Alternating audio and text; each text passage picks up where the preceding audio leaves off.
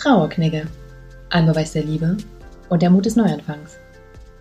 Hallo und herzlich willkommen. Hast du dir die Worte von Dietrich Bonhoeffer noch einmal durch den Kopf gehen lassen? Was sind deine Gedanken dazu? Wenn du magst, kannst du sie gerne jederzeit mit mir teilen. Du weißt ja, meine Kontaktdaten findest du in den Show Notes.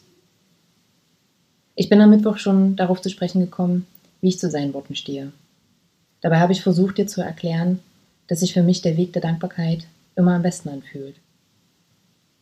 Diese Erfahrung habe ich besonders während meiner Trauerphasen erlebt.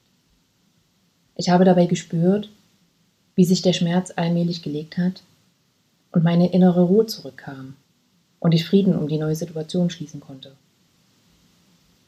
Das hat auch dazu geführt, dass ich anerkannt habe, mein Leben wieder vollends eigenverantwortlich beschreiten zu dürfen und so konnte ich auch wieder hoffnungsvoll neue Pläne schmieden. Nicht zuletzt ist dadurch auch der Trauerknigge entstanden. Mein Papa wird immer einen Platz in meinem Herzen haben und mich auch so weiterhin begleiten. Natürlich wird es immer mal wieder Momente geben, in denen mich die Traurigkeit überkommt und ich ihn einfach sehr stark vermissen werde.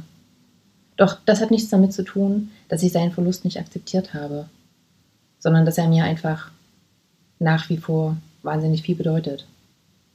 Und genau das ist mir auch sehr wichtig.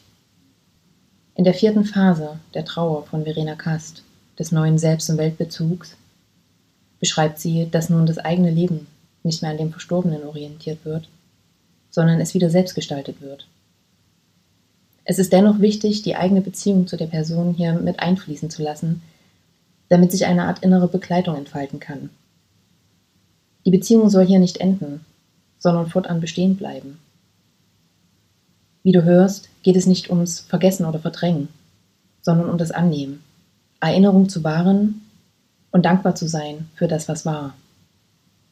Und ich möchte hier nochmal ganz deutlich betonen, dass jeder sein eigenes Tempo dafür hat. Das war nun die abschließende Phase von Verena Kast. Und auch ich komme nun mit dem Thema der Trauerphasen zum Ende.